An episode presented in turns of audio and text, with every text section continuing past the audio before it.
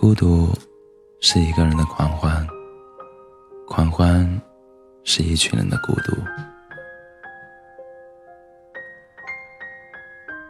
我们总是习惯将自己的孤独依附到那些志同道合的伙伴身上，并坚定地认为，陪伴我们的伙伴就一定会懂我们，直到他们突然离开，或是。突然间，我们不再是一路人。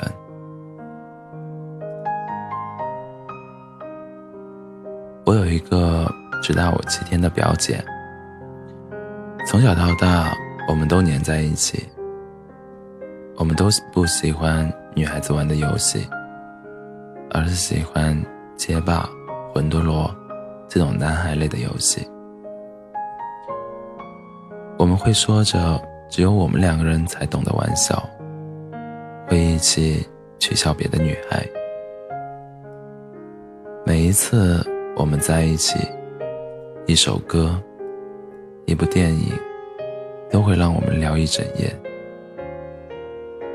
他总是会知道我的想法，而心有灵犀的接出下一句话。我也会对他说的每一句话。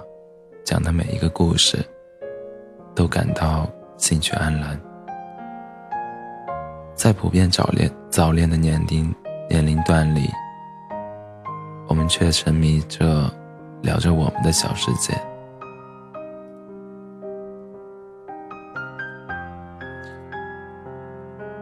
我总是觉得，有了他，即使没有朋友，没有恋人，生活。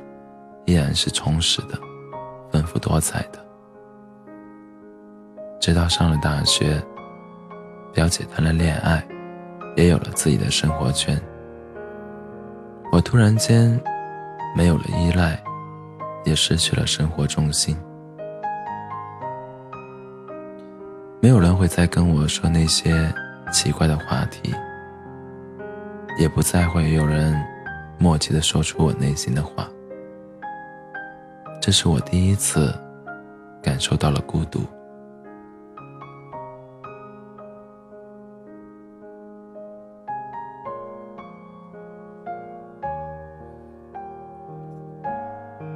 心是孤独的猎手。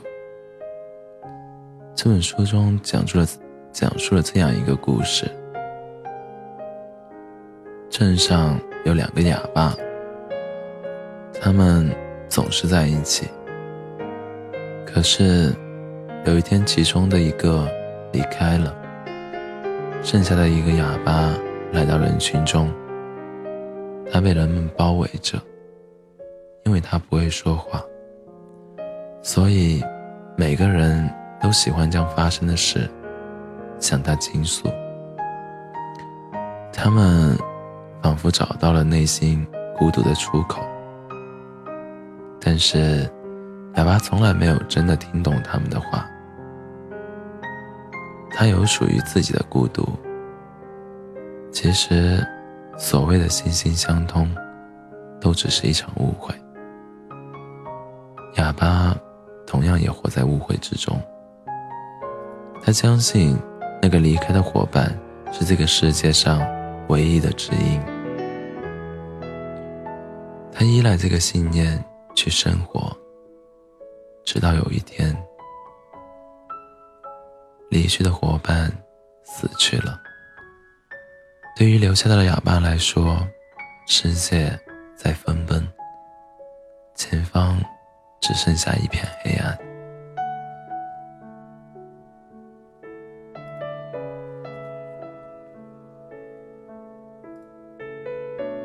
因为群居动物的属性。我们天生害怕孤独，又因为随时身处热闹之中，孤独显得格外突兀。每当夜晚来临，身处在漆黑安静的房间里，看着空荡荡的房间和空荡荡的自己，很想要去说说一些话。但是，却无人能听。这时，一个人独处的孤独，一个人独处的孤独感，会骤然的油然而生。但身处在一群人中，朋友们都各自在欢声笑语，想要融入其中，却没有人在意，而自己也融不进去的时刻，孤独感更加强烈。即便有最亲密的人可以去诉说，而那个人也在认真的倾听，可是最后。却发现这个倾听的人，并没有真正理解你在说什么的时刻，话不投机，不被理解，也会让人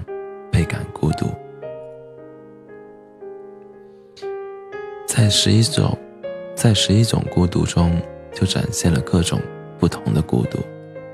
印象最深的，有新转学却被同学们排斥的男孩。老是想要鼓励他，结果却适得其反，让他更加的被同学讨厌。被孤立的他，只能愤怒的在在墙上涂上污秽的图画，来发泄内心的孤独。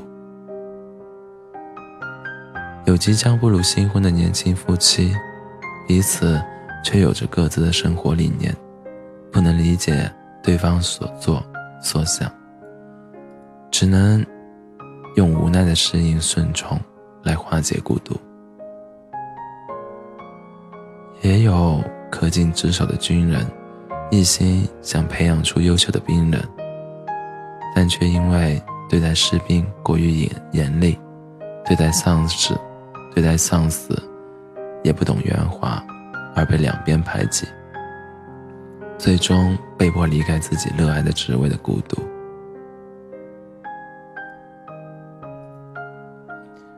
被排斥，不被接纳，没有人理解，不甘心的想要摆脱孤独，所以去适应讨好别人，自己乐此不疲，折腾的风生水起，结果在他人眼里却成了一个笑话。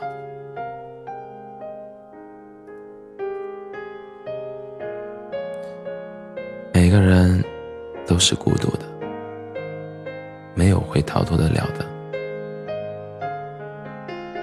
理查德·叶茨叶茨说过：“孤独是你不理别人，而寂寞是别人不理你。”